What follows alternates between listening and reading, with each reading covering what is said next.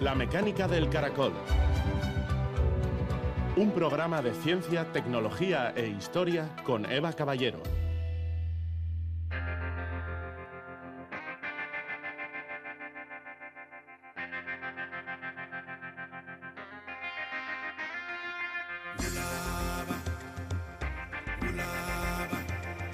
Sin duda, no hay progreso. Charles Darwin, naturalista.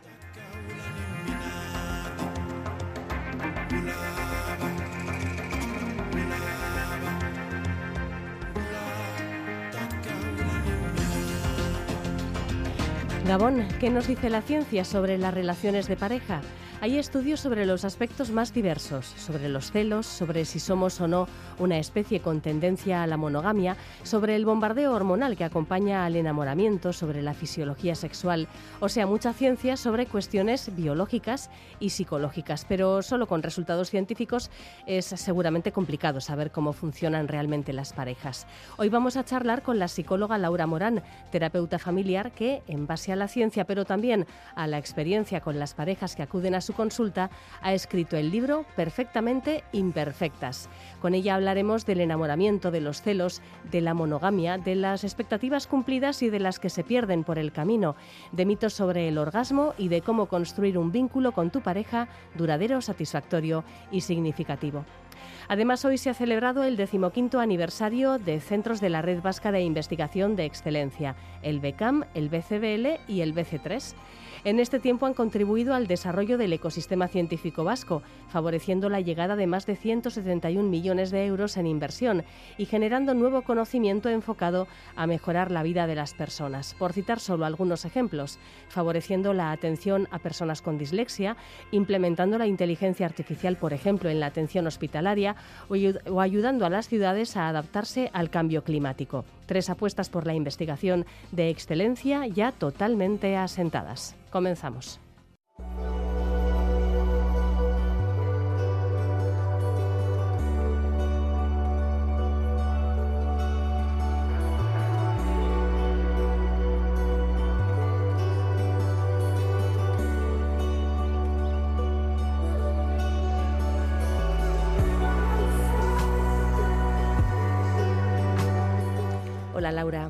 Hola Eva. Tenemos que hablar. Pero mucho.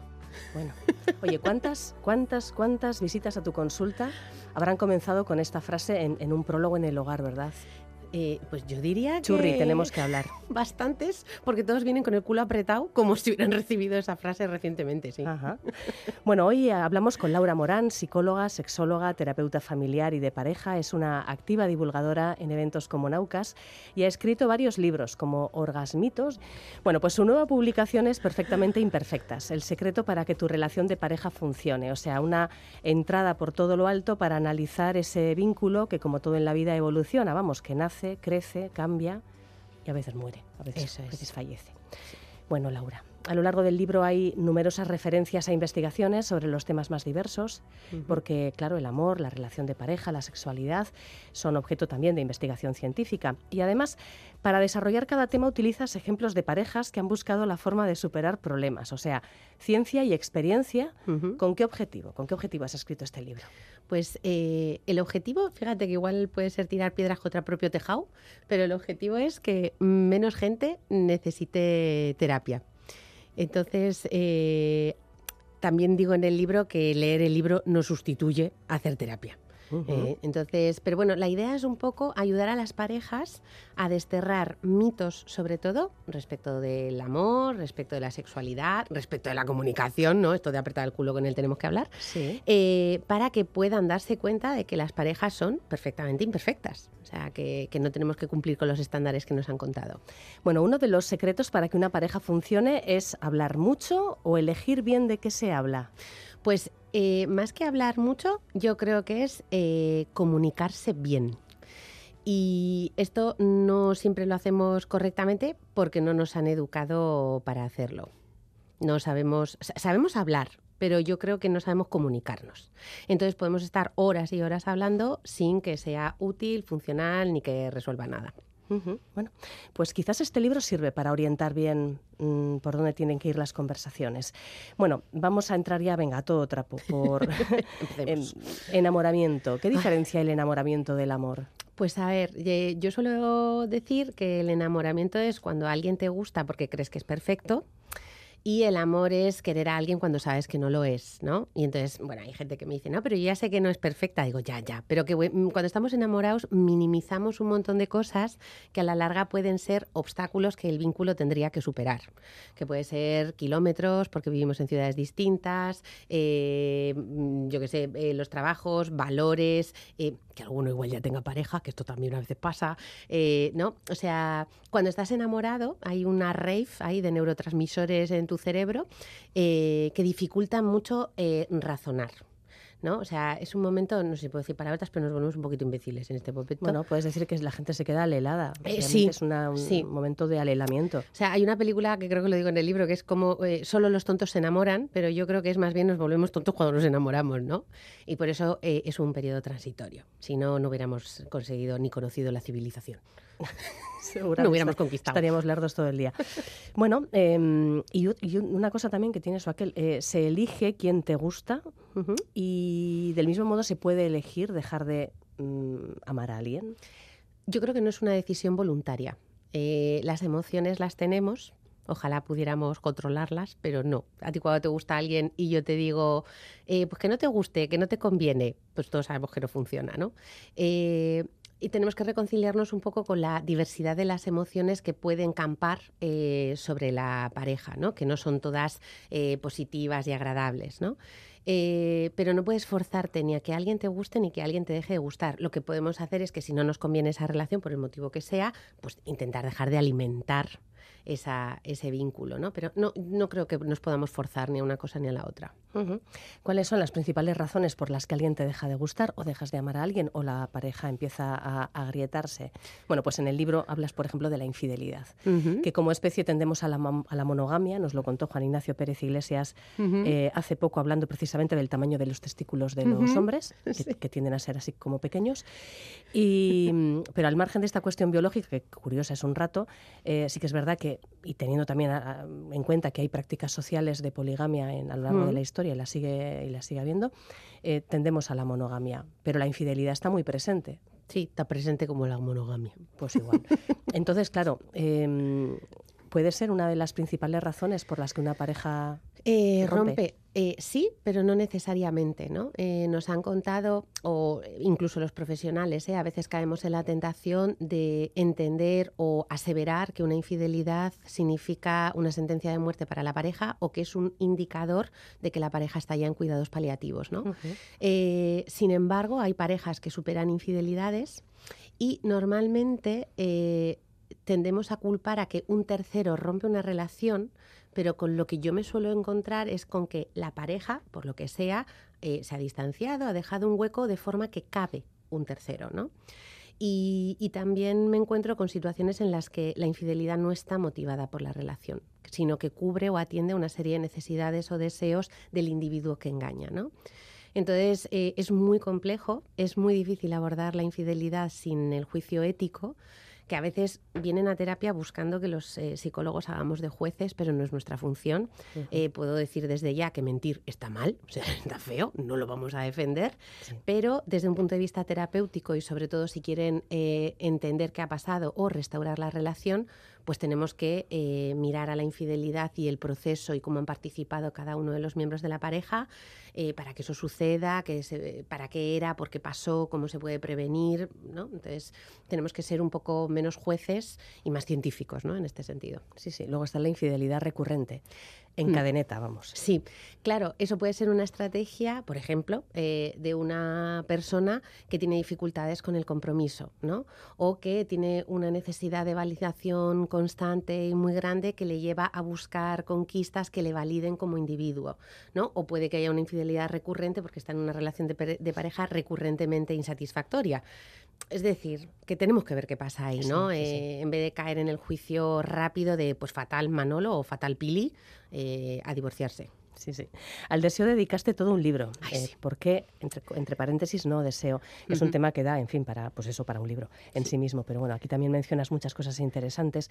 Em, ¿Qué frenos podemos citar? ¿Qué frenos le, le ponemos al deseo? Pues eh, el estrés es uno de los frenos más frecuentes. Eh, las investigaciones indican que los niveles de cortisol elevados no son muy favorables para el deseo sexual, lo cual tiene todo el sentido del mundo desde un punto de vista evolutivo. ¿no? Cuando en nuestro sistema nervioso está en alerta es porque nos sentimos en peligro y frungir mientras estás en peligro, pues como que no. No. ¿no? Te, te distraes. Es te un poco distraes. incompatible con la vida, ¿no? Si viene el leopardito y tú eres un conejito, pues ahí en la pradera dándolo todo, pues eh, la evolución nos dice eso, que, que está feo morir dándolo todo, pero es peor morir sin haberlo dado. Y entonces eh, nuestro sistema está preparado para que si hay que sobrevivir no se puede frungir. Entonces, aunque no vivimos eh, en una pradera en peligro de muerte, es verdad que tenemos un- una vida, un tinglao montado de una forma que vivimos permanentemente estresados. Y la investigación indica que esto, este estrés afecta, parece, más a la libido femenina que, que a la masculina. ¿no? Ese puede ser un factor. Eh, más factores, pues eh, desacuerdos con la pareja. ¿no? A veces los problemas de fuera de la cama son los que nos obstaculizan los asuntos de cama. ¿no? También puede haber temas directamente relacionados con la sexualidad de cada uno. Pues si alguien vive eh, eh, en desacuerdo, o sea, tiene una mala imagen corporal, y claro, pues el sexo lo solemos vivir con nuestro cuerpo. Entonces, si no te llevas bien con tu cuerpo, malamente. ¿no? O, o pensar que, yo qué sé, o hay dolor en la penetración, dificultades selectivas, yo qué sé, cualquier cosa que contamine la experiencia, que no sea satisfactoria, pues el deseo no aparece, porque el deseo es la consecuencia de cosas. Es, el deseo es una entidad que emerge del vínculo, que emerge de la admiración, que, admer- que emerge de la generosidad, de, ¿no? de la satisfacción. Y si algunas de esas variables fallan, pues eh, la espumilla del deseo no aparece. No aparece. Y, y claro, pregunta de aquí una compañera que está muy interesada en, en indagar sobre la cuestión, porque ha debido ser objeto de debate, amplio debate. Em, a lo mejor es uno de esos mitos, ¿no? De los que hablas tanto en este libro y en los anteriores. Eh, ¿Es eh, cierto, verdad? ¿Hay alguna cuestión biológica eh, que haga que las mujeres tengan, experimenten menos deseo o que les cueste más experimentar el deseo o acelerar en ese deseo con Mm. respecto a los hombres? Pues explicación biológica, eh, aunque hay mucha teoría biologicista en este sentido, eh, lo cierto es que nosotros, o sea, el deseo tiene una función biológica inicial hace miles de millones de años, que era, eh, como tenemos reproducción sexual, que esto lo explica mucho mejor Iñaco que yo, como hay reproducción sexual, hay que encontrarse para reproducirse, ¿no? Pero lo cierto es que el ser humano no mantiene relaciones sexuales solo para reproducirse, ¿no? Entonces esta función biológica queda un poco detrás y reducir el deseo sexual humano hoy en día a una función biológica, pues eso, es reduccionista, ¿no? Eh, lo que suele pasar es que las mujeres no somos socializadas desde niñas para eh, ser disfrutonas en el sexo. ¿no? Eh, de alguna manera que sé que hay gente que cree que esto está superado, pero lo cierto es que no. Yo me encuentro gente muy joven que se siente ridícula, que se siente sucia, que se siente inadecuada, pervertida, si manifiesta deseo sexual abierto, si dice palabras así, un poco así durante el encuentro, o si le pide a su pareja que le tire del pelo y le dé un par de azotes, ¿no? Entonces, esto dificulta la experiencia sexual y como dificulta la experiencia sexual y no es grata, tú no quieres repetir, o te cuesta repetir. Y si te cuesta repetir, entonces el deseo no aparece. Es como si una comida te sienta mal, pues no sueles desearla. ¿no? Ya, ya. Bueno, pues eh, luego le pregunto a ver si qué tal le ha parecido la Y respuesta. si tiene más dudas, que me diga. Bueno, pues eh, ya que estamos hablando del deseo, eh, ese, ese tema, ese Ujú. tema con mayúsculas, Sí. y hemos hablado de frenos, vamos a hablar de aceleradores o de incentivos o de, no sé, de, de- de cerillitas para, para encender el deseo. Em, por ejemplo, ahí también hay un carromato de mitos, Sí. desde el, el maravilloso tema de los afrodisíacos, que es algo en, la en lo que ya reflexionaron mucho nuestros ancestros más lejanos, ¿no? Eh, ¿Realmente existe algún afrodisíaco que funcione? Eh, no. la evidencia científica demuestra que no, que tienen el mismo poder que el placebo. O sea, que hemos, hemos eh, exterminado las ostras para nada. Claro, es que las ostras creo que eran las que tenían como mucho zinc. El, el zinc eh, favorece eh, a la hora de eh, la testosterona, incluso el esperma, pero es que no mantenemos relaciones sexuales por eso, para que tengas mucho esperma, ¿no? Las tenemos por otros motivos, ¿no? Entonces, eh, los afrodisíacos ni aumentan el deseo ni favorecen el rendimiento, que es también lo que nos venden, ¿no? La taurina y todas estas cosas. Sí, sí, sí. Entonces, em, Uy, están las herboristerías plagadas de preparados vamos. para uno, eh, eh, em, desear, el sí. desear muy, muy enfocado a las mujeres sí. y el rendimiento muy enfocado a los hombres. Sí, sí. Porque es como si adolecemos cada, claro, cada uno es, de lo suyo. Es nuestro yugo, o sea, de hecho tenemos sexismo incluso a la hora de padecer. Sexismo en la arboristería. esto da por esto es un también. título, esto es un título. Sí, sí, sí. Claro, entonces es verdad que siempre hablamos mucho ¿no? de cómo la sexualidad femenina está entorpecida por, por la socialización y los mitos, pero la masculina no está mucho mejor, ¿eh? Tienen que ser machotes ibéricos, ahí siempre dispuestos, long play, erecciones de horas, ¿no? Para que nos corramos nosotras muchas veces. Y entonces por eso tienen que, que tener rendimiento. Pues no, no hay mm, en alguna charla que digo ¿no? que, el, que el deseo no se vende en farmacias y a partir de hoy añadiré tampoco en herboristerías. Pues es algo a tener en cuenta. Lo digo por el mundo de la hierba, que sí. también se lleva mucho las infusiones para estas cosas. Pues nada, luego está el efecto placebo que no podemos despreciar. Bueno, también, también. Pero puede ser un efecto placebo carísimo. Claro. Entonces, aceleradores del deseo. Bueno, eh, la novela romántica. Ay. La mencionas también en el libro, me hizo mucha gracia. Porque claro, eh, mirando un poco el tema, me, me, me, he puesto a investigar en el mundo de la novela romántica. Claro, ya existía ese concepto del amor romántico, existía eh, desde la antigüedad, en la Edad Media, etcétera. Pero la novela romántica como tal, sorprendentemente, surge como género literario, mina de oro, sí. que lo vende todo, en los años 60 y 70 del pasado siglo. Uh -huh. Así sale como, surge como género superventas. Sí. Y muy enfocado a mujeres que lo que quieren es evadirse de su rutina y soñar con un héroe maravilloso o un antihéroe, porque a veces era un auténtico era horror de hombre. salvar. Exactamente, pero bueno, en todo caso un señor maravilloso que te hace de todo. Entonces, eh, el género sigue siendo una mina de oro y mencionas pues esa saga, eh, iba a decir que no sé si tanto daño ha hecho, porque no, no, no sé si ha hecho bien, daño, no sé, no lo sé. Eh, 50 sombras de Grey y Crepúsculo, sí. que eh, organizó pues todo un aluvión de, de, de, gente, fundamentalmente mujeres quizás, a comprarse látigos y fustas y cosas de este sí. tipo, ¿no? Entonces, eh, bueno, el, el, la cuestión es este tipo de libros, este tipo de lecturas, eh, entendidas de una forma, digamos, saludable, sin que la gente se vuelva loca montándose orgías sadomaso en su casa. Oye, si les gusta que lo no, hagan, eso, ¿eh? si están todos si de acuerdo, les gusta que lo hagan, que nos llamen. Pero sin hacerse daño y estas cosas. Eh, ¿Esto es un acelerador del deseo? ¿Puede serlo? Eh, puede serlo. O sea, la literatura romántica yo creo que le pasa un poco también como al mundo de la pornografía, que tenemos que entender que es ficción. O sea, o que gran parte de lo que aparece es ficción. O sea, yo no tengo ningún problema en ver a Spiderman, pero sé que no me va a salir tela de araña de las muñecas. ¿No? Uh -huh. Entonces, pues ya está. Si te, me tengo que subir a una escalera para cambiar la bombilla, no puedo hacerlo con la telaraña, ¿no? Entonces, la novela romántica puede ser un activador del deseo porque te presenta escenas que en la fantasía quedan muy bien. No sé si le hemos hablado alguna vez, pero por ejemplo, muchas mujeres eh, fantasean con ser forzadas, que esto no quiere decir que quieran ser forzadas en la vida uh -huh. real. ¿no? Yeah, Porque en yeah. la fantasía yo controlo todo, en la vida real no, y entonces no mola, ¿no? Entonces la literatura romántica, o como este señor que colecciona sombras, el Grey este, eh, te presentan un escenario que puede ser excitante, pero no necesariamente tienes que llevar a la vida real, y creo que es importante identificar qué reflejan este tipo de novelas, ¿no? Que siempre presentan a un, hombre poco empático, eh, muchas veces traumatizado, eh, y a una mujer que su paciencia infinita y amor eh, le curan. No, amigas. Buscad algo que no haya que reformar, ¿sabes? En todo caso, un piso.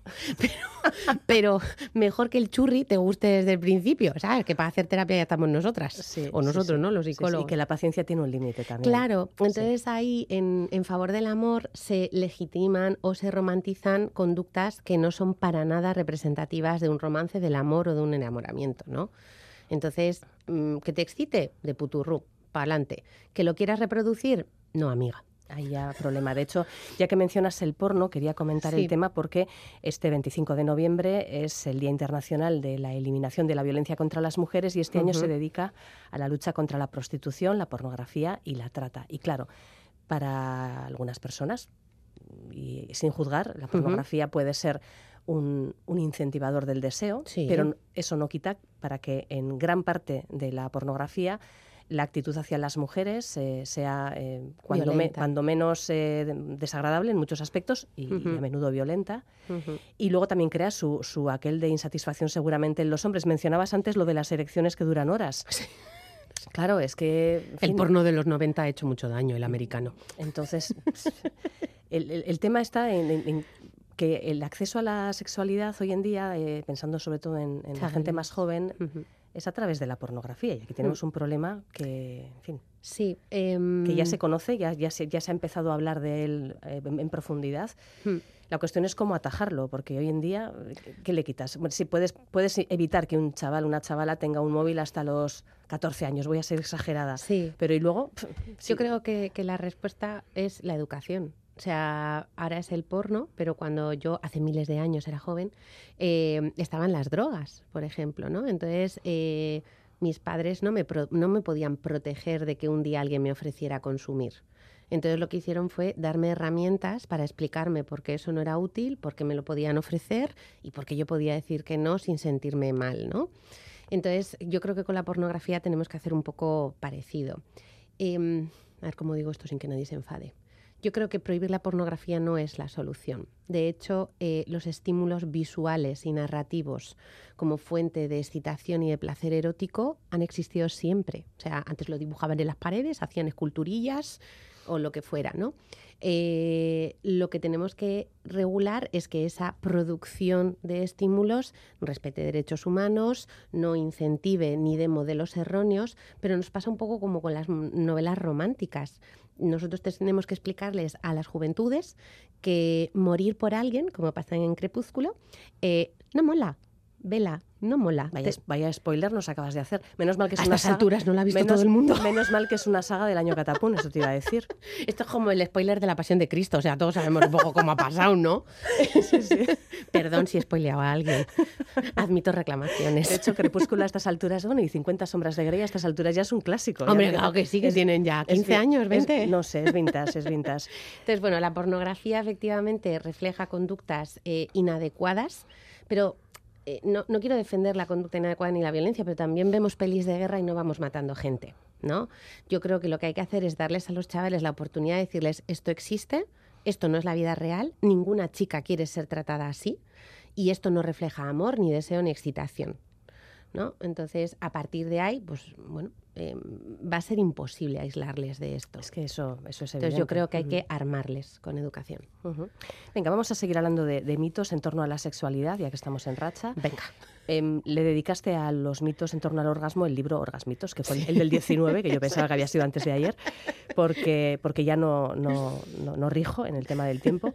Em, hablando de, expectativas que no se cumplen, em, por ejemplo, la novela romántica te, puede, te puede introducir en un universo de expectativas que luego no se cumplen en tu vida diaria, para empezar, porque aunque sea, aunque encuentres un churri maravilloso, eh, millonario, millonarios no hay tantos, o sea, no, hay tantos. No hay tantos patantas. Y, macizos y menos, o sea, no, no, no hay, no hay tantos.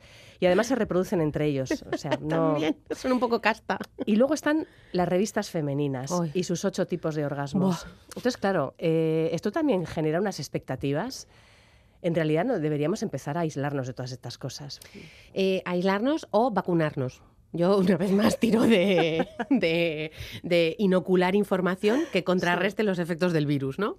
Entonces, eh, sí, lo, de los orgasmos y los tipos de orgasmo. ¿Cuántos tipos de orgasmos hay? Depende del verano. Eh, ah, hay veces en las que. Depende de las páginas que haya que llenar. Claro, porque yo he mm. leído ocho tipos de orgasmo, 16 tipos de orgasmo. Digo, pues no sé, a mí me tenéis que explicar muchas cosas, ¿no?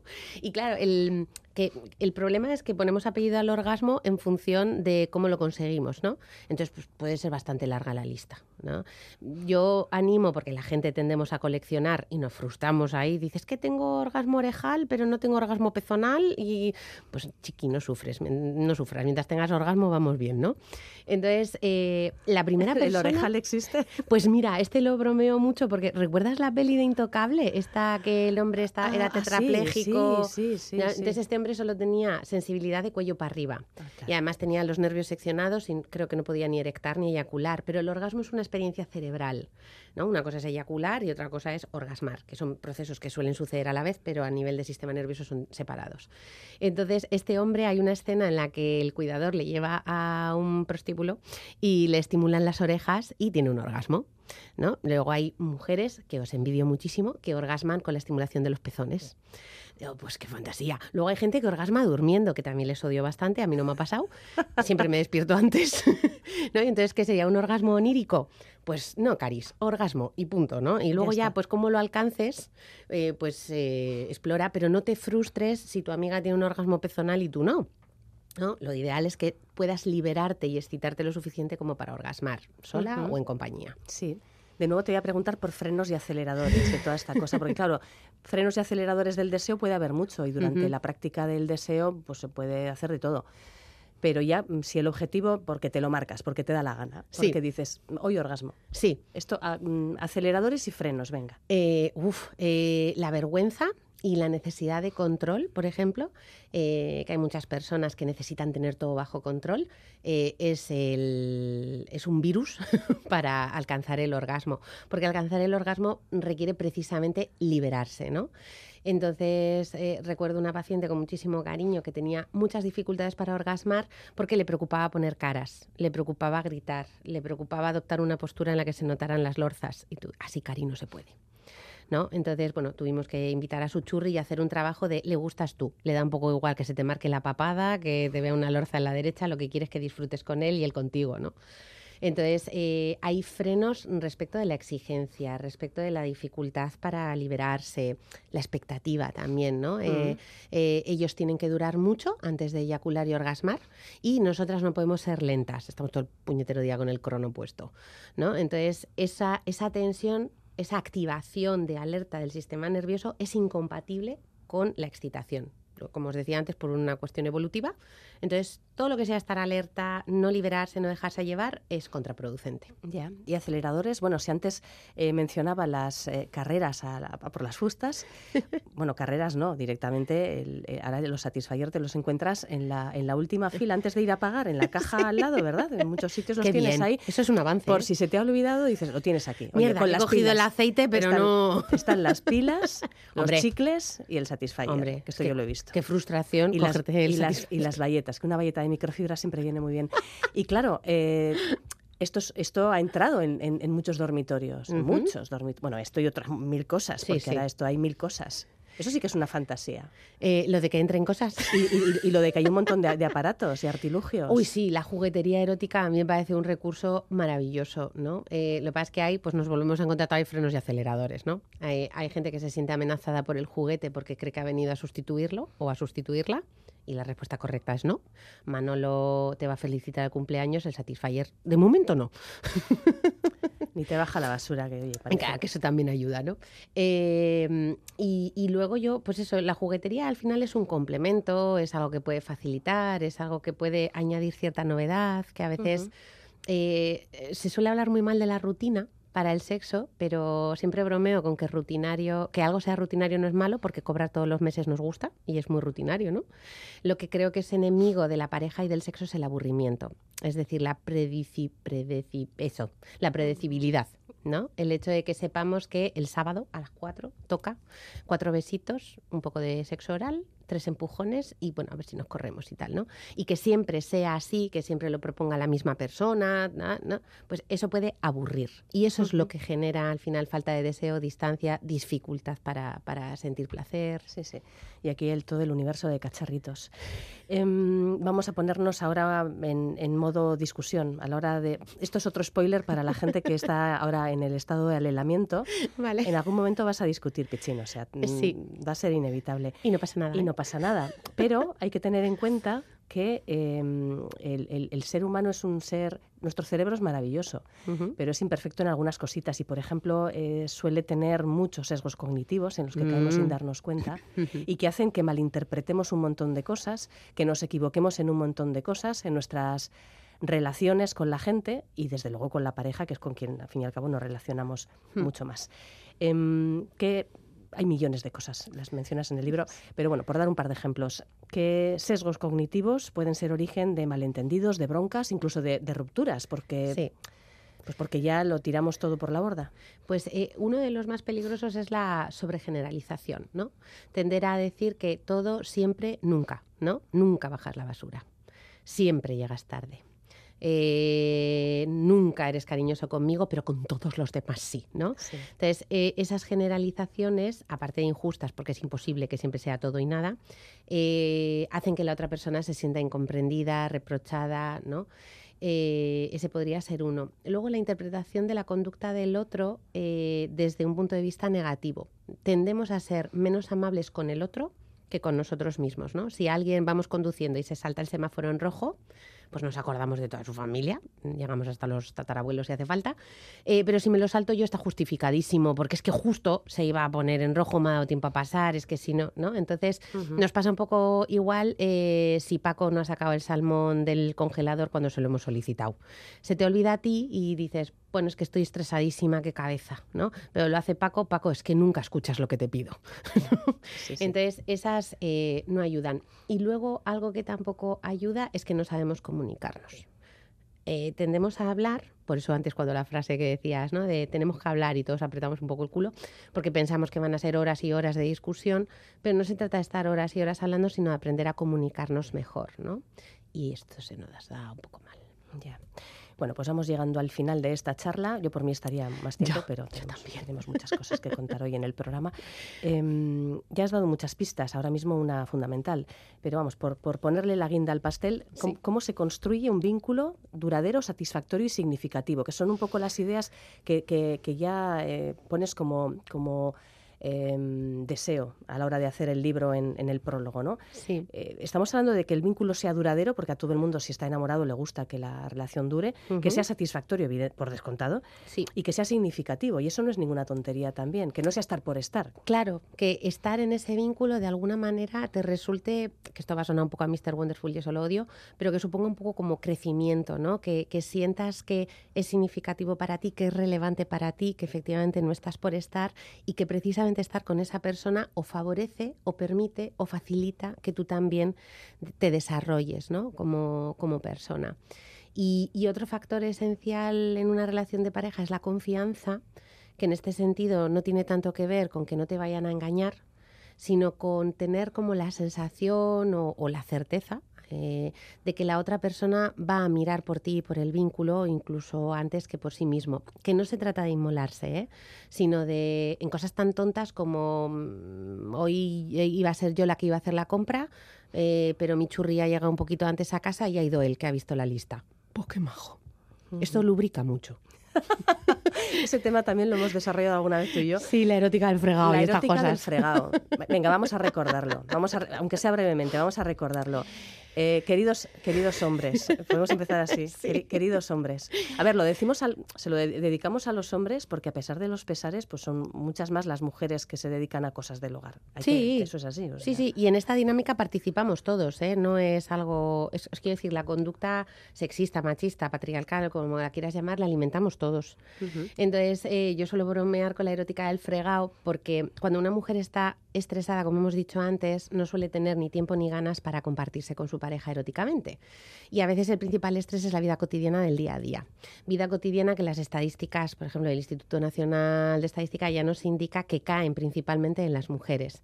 Entonces, si los hombres participan, no porque no quieran, yo creo que la mayoría hoy en día no es que no quieran, es que no estamos como educados para esto, participan más y nosotras estamos más descargadas, tenemos más espacio para el placer y el deseo, entonces frungiríamos más. Estaba pensando que quizás tienes más tiempo para leer novela romántica, generarte un montón de expectativas y luego frustrarte. También puede ser las dos. No, pero vamos a confiar en que la erótica del fregado funciona. Funciona, aunque he recibido ya algunas críticas que alguno me ha escrito y me ha dicho, llevo una semana eh, eh, fregando. fregando y no he frungido. Digo, a ver, Paco, no te lo tomes literal, tampoco, ¿no? O sea... O dale tres semanas. Dale un poquito más de tiempo, habla de ello, ¿no? Y dices, venga, descansa un poquito. Que a lo mejor ella no se ha dado cuenta de que estás fregando. Claro, porque igual está haciendo otras cosas a la vez. Por eso yo también soy una gran defensora de la comunicación explícita, ¿no? Eh, que tendemos mucho a interpretar y se nos da fatal. Sí, sí.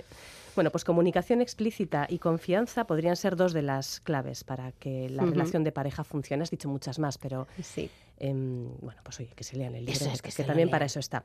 Perfectamente imperfectas, el secreto para que tu relación de pareja funcione, de Laura Morán aquí presente, que por cierto se casa en breve, Soriolac.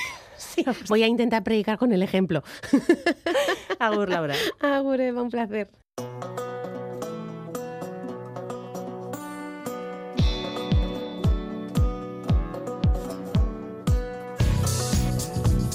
eitv.eus barra la mecánica del caracol. La radio cuando y como quieras.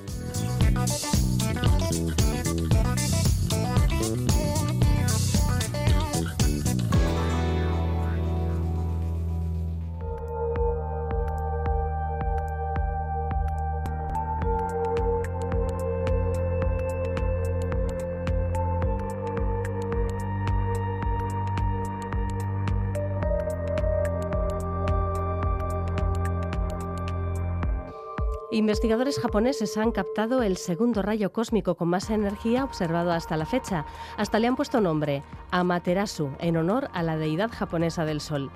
El impacto del rayo sobre la Tierra fue captado el 27 de mayo de 2021 dentro del proyecto del telescopio Array por parte de un equipo internacional liderado por el profesor asociado Toshihiro Fuji de la Universidad Metropolitana de Osaka.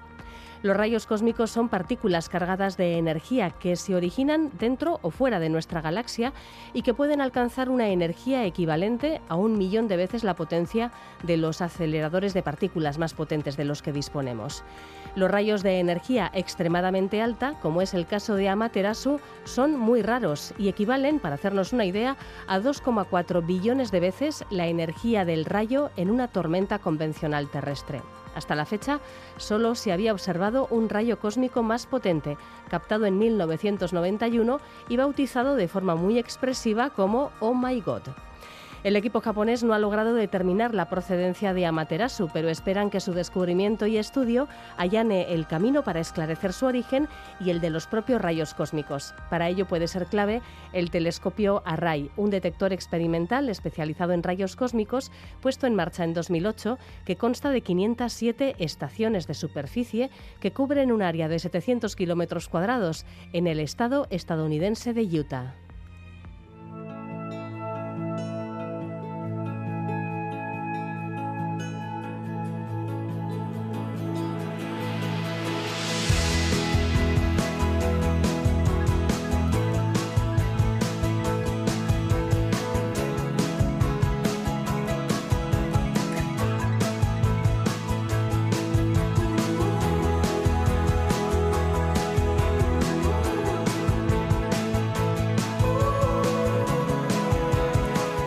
Vasca de Ciencia, Tecnología e Innovación cuenta con nueve centros acreditados en la categoría de Centros de Investigación Básica y de Excelencia.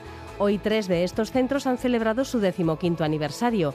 El BC3, que investiga las diferentes dimensiones del cambio climático. El BECAM, Centro de Investigación sobre Matemática Aplicada. Y el BCBL, que explora la cognición, el cerebro y el lenguaje. En estos 15 años, los tres centros han participado en proyectos de investigación con los que han conseguido un retorno de fondos de más de 171 millones de euros y han sumado cerca de 3.800 publicaciones en revistas científicas internacionales. Son tres centros que cubren áreas de la investigación científica muy diferentes y que responden a retos actuales en temas eh, importantes como la salud, el medio ambiente, el desarrollo sostenible, la tecnología. Tres centros que buscan un diálogo con la sociedad y la transferencia del conocimiento que generan. Escuchamos a continuación a Manuel Carreiras, director del BCBL, María José Sanz, directora de BC3, y José Antonio Lozano, director de BECAM. Cuando yo llegué, pues eh, la verdad es que sobre lenguaje no había nada, eh, sino una asignatura en la Facultad de Psicología. Eh, yo creo que durante estos años hemos hecho descubrimientos interesantes, hemos conseguido atraer un montón de financiación a, a, a Euskadi, hemos conseguido transferencia, es decir, que no pensábamos que íbamos a acabar teniendo una clínica para bueno, diagnóstico de trastornos del desarrollo, especialmente para dislexia y eh, yo creo que eso ha sido otro boom importante basándonos en los conocimientos nuevos que desarrollamos durante esos 15 años. Eh, hemos hecho outreach en el sentido de que hemos dado a conocer a la ciudadanía cosas que estábamos haciendo y para implicarlos en esa, en esa avenida. Entonces, bueno, yo creo que durante estos 15 años hemos crecido mucho porque hemos eh, conseguido atraer la atención de otros centros de investigación punteros en el mundo y como tal nos definimos nosotros también. Entonces, bueno, estos 15 años han sido años de, podríamos llamarle gloria y espero que sigamos en esa trayectoria. En este tiempo el centro ha crecido, empezó siendo un centro igual con había más ciencia pura, más ciencia pura en matemáticas y se ha ido creciendo a una estructura más interdisciplinar, incorporando, eh, incorporando otras, eh, otras disciplinas como la neurociencia, la biología, eh, la ciencia de datos, la inteligencia artificial. Es decir, el centro ha ido creciendo de una manera interdisciplinar y tratando de abordar retos de matemáticas en otras áreas, en otras áreas de investigación.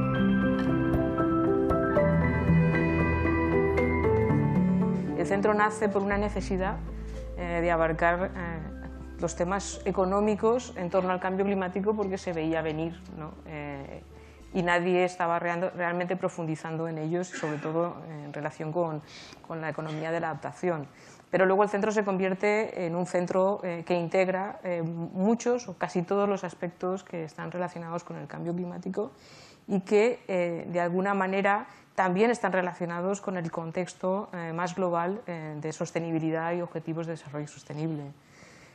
Es un centro peculiar, porque a pesar de que vosotros dos digáis que sois multidisciplinares, que es cierto, nosotros no somos multidisciplinares, es que tenemos todas las disciplinas con todos sus lenguajes eh, en el mismo espacio. ¿no? Y eso en sí ya es un reto. ¿no? Yo creo que ese reto lo, lo, estamos o lo hemos superado en gran medida, lo cual nos permite ir hacia el futuro con confianza. ¿no? y el futuro es eh, integremos el conocimiento, integremos la información disponible eh, entre eh, nuestras disciplinas, mm, entre los científicos, pero también integremos ese conocimiento con el otro conocimiento que también existe, que es el conocimiento de la propia sociedad. Porque los problemas que, que tratamos de abordar en BC3 son problemas que si no acaban siendo compartidos y las soluciones también compartidas y co-creadas con la sociedad eh, no, no, van nunca a ponerse en marcha con la necesidad y la fortaleza que se tienen que poner en marcha. Entonces yo creo que estamos ahí ya. Eh, somos un centro que ha, tenido siempre unas relaciones internacionales importantes eh, y yo creo que en este periodo último lo que también hemos fortalecido son las relaciones también con la sociedad más local y utilizando Euskadi como un demostrador de que hay cosas que se pueden hacer y se pueden hacer bien en el ámbito de la lucha contra el cambio climático, que en esencia solamente es un síntoma eh, de la insostenibilidad de la sociedad actualmente. Eh, fijaros que nosotros hemos crecido bastante, somos uno de los centros que probablemente más han crecido en los últimos eh, cinco o seis años. hemos crecido porque necesitábamos nuevas disciplinas, necesitábamos nuevos puntos de vista, nuevas perspectivas de conocimiento. E incluso pues, últimamente hemos incorporado hasta algún filósofo ¿eh? y para que os deis una un poco cuenta de la multidisciplinaridad que, que, se encarna en BC3, pues tenemos desde un glaciólogo, que eh, es un físico, a un filósofo, ¿no? lo cual quiere decir que el conocimiento eh, no tiene fronteras, solo las que nosotros establecemos entre, entre esas áreas. ¿no? Y esas fronteras y esas barreras las estamos rompiendo en BC3. Entonces el futuro es integrar, integrar, integrar, integrar.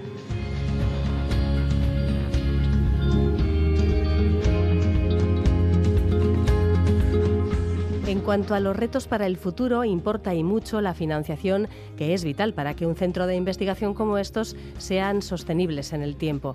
También seguir avanzando en el conocimiento interdisciplinar y ampliar las colaboraciones. En cuanto a los retos científicos, también son muchos y parece que hay un denominador común, la incorporación de la inteligencia artificial como herramienta capaz de dar soluciones a problemas complejos y abrir nuevos caminos de estudio. La inteligencia artificial, se habla mucho de la inteligencia artificial como no, también permea los procesos cognitivos y cuando pues, uno se plantea y hace redes, eh, se plantea no solamente que la red funcione, sino por qué funciona, cuáles son los mecanismos internos que la hacen funcionar. En nuestro caso, cuando tú tienes un experimento y ah, manipulas algo y esperas una determinada respuesta y lo que haces es que formalizas eso en un modelo, todavía hoy en día con las eh, deep learning es difícil saber qué es lo que motiva esa respuesta, ¿no? Es decir, qué son, cuáles son los procesos cognitivos que están debajo, cuáles son los no solo cognitivos sino neurales que subyacen a ese determinado eh, deep learning, ¿no? Y eso yo creo que va a ser un reto importante en las distintas áreas que, que tenemos a nuestro cargo, digamos. Llevamos mucho tiempo, por ejemplo, intentando entender la conciencia y eso es algo que todavía nos queda mucho trabajo por hacer. Y luego yo creo que en nuestro caso tenemos dos retos, la salud y eh, la educación. Entonces creo que podemos aportar eh, cosas interesantes entendiendo, gracias a la colaboración que tenemos con los neurocirujanos del Hospital Cruces, entender cómo funcionan ciertas, eh, ciertos circuitos del lenguaje gracias a la confluencia de, utilización de distintos métodos de resonancia magnética con bueno, los métodos de estimulación craneal, intracraneal que realizan los neurocirujanos durante la operación de tumores cerebrales. Y en educación, por ejemplo, el aprendizaje de lenguas. Y eh, bueno, sería interesante entender cómo se aprende una segunda lengua en determinados contextos. Y eso nos ayudará a bueno, pues, eh, dar directrices para que los aprendizajes de segundas lenguas puedan facilitar el conocimiento y facilitar el aprendizaje de esas determinadas lenguas. Hay otros retos importantes en educación, como tener biomarcadores de trastornos del aprendizaje, como es la dislexia, como es la discalculia, como es el TDAH, que son eh, bueno, pues, eh, trastornos que implican mucho sufrimiento a las familias y que si conseguimos encontrar esos biomarcadores estaremos en mejor disposición de ayudarles desde etapas tempranas antes de que el problema se manifieste. Un reto a nivel local, lo que nos gustaría es que el centro fuese el, núcleo de unión de los diferentes centros de investigación. Me explico. Al final las matemáticas es un área transversal y entonces las matemáticas que desarrollamos en el centro se pueden utilizar para resolver problemas científicos en otros ámbitos. Es decir, por ejemplo, en el ámbito de la salud. Pues las matemáticas que desarrollamos en el centro pueden ser útiles para resolver problemas en el ámbito de salud que hasta ahora pues nadie se había planteado que se podían utilizar cierto tipo de técnicas matemáticas y que sin embargo ah, pues con, nuevas, con nuevas con nuevos desarrollos matemáticos se pueden resolver. Entonces nos gustaría ser el centro de referencia en cuanto a apoyar a otros centros en el desarrollo matemático, en sus retos. Y, a nivel internacional, obviamente, es seguir reforzando nuestra posición a nivel de los, de los centros de matemáticas a nivel internacional.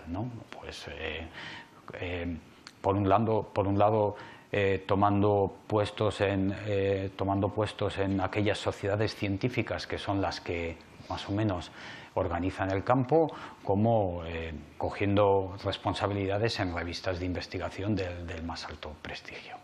En cuanto al nivel de retos de matemáticas, algo que va a tener una influencia desde mi punto de vista muy importante en las matemáticas es el desarrollo de métodos de inteligencia artificial. Y me vuelvo a repetir, pero es que eh, pues, pues es que nos toca todo. ¿no? Entonces yo creo que ahora mismo yo escucho a mis compañeros del centro y veo que muchos de ellos ya están utilizando inteligencia artificial para resolver problemas que antes lo hacían de otra manera. Entonces, no solo nos va a ayudar a resolver problemas, sino que yo creo que va a ayudar sobre todo a proponer hipótesis. Es decir, va a ser una herramienta que va a simplificar va a simplificar la consecución de resultados para, en la proposición de hipótesis que van a ser con, alta probabilidad eh, veraces.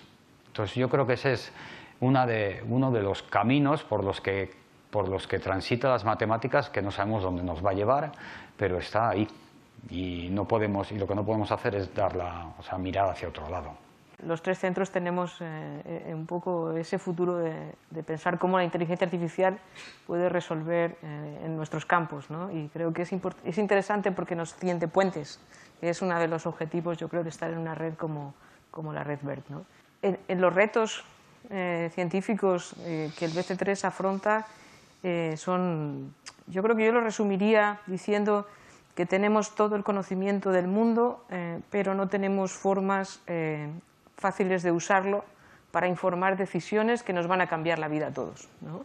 Ese es un poco el reto eh, que nosotros eh, intentamos abarcar eh, y eso implica que, trabajemos, sobre todo nos hemos centrado de momento y son las dos, las dos, las dos líneas o los dos retos que, estamos, en los que estamos ahondando más, que es en entender cuáles serían las barreras que podrían paralizar o ralentizar las transiciones eh, que, se están produciendo para abordar eh, el tema de la mitigación del cambio climático y, por ende, eh, ahora también la adaptación que se está convirtiendo y ya de facto es de mayor o igual importancia a, la propia mitigación. y, creo que tenemos que diseñar el futuro, diseñar esas sendas de futuro de forma que sean asumibles, adoptables por toda la sociedad, y eso es un gran reto. Y ahí estamos trabajando, em, empezando por la propia transición energética, pero también estamos entrando en otros aspectos de la transición. Otro reto muy importante es cómo integrar la naturaleza con la sociedad, con, los humanos, con la especie humana, que es parte de la naturaleza, pero tiene una capacidad de transformación brutal.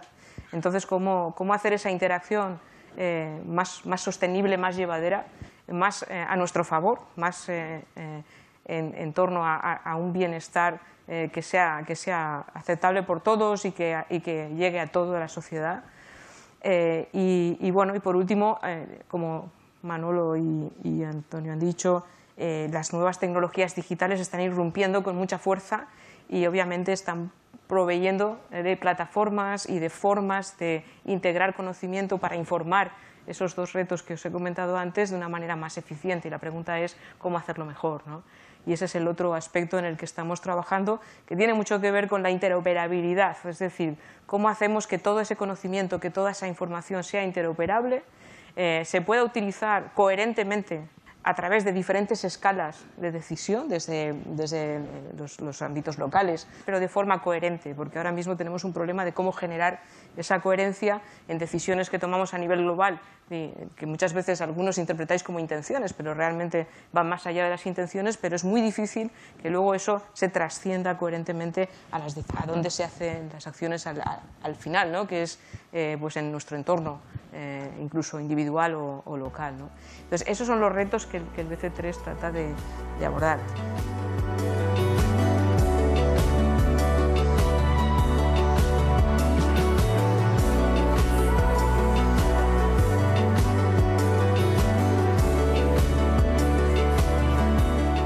El Departamento Vasco de Educación destina 50 millones de euros en el periodo 2022-2025 a financiar la actividad científica de los nueve centros de investigación de excelencia incluidos en la red BERC.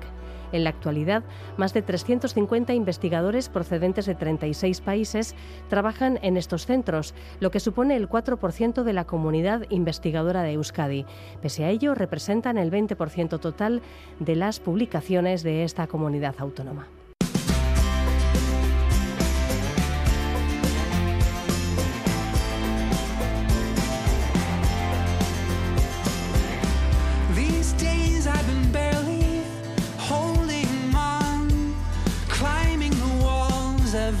Dusk till dawn Fearing the future, mourning the past. The hours moving slowly, then vanishing fast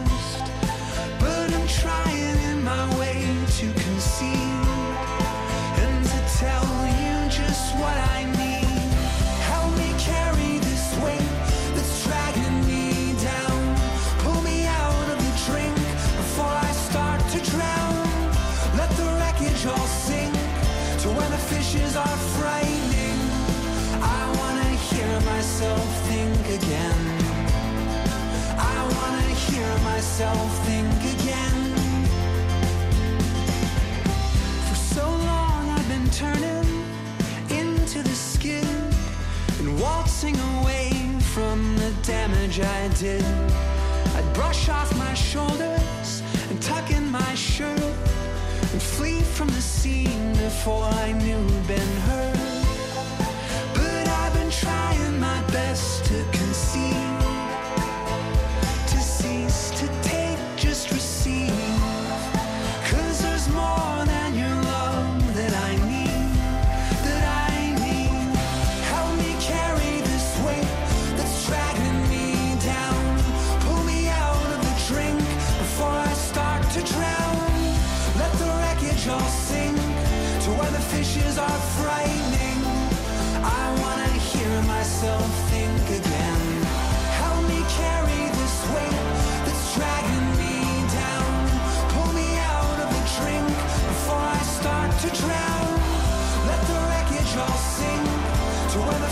Are frightening. I wanna hear myself think again. I wanna hear myself think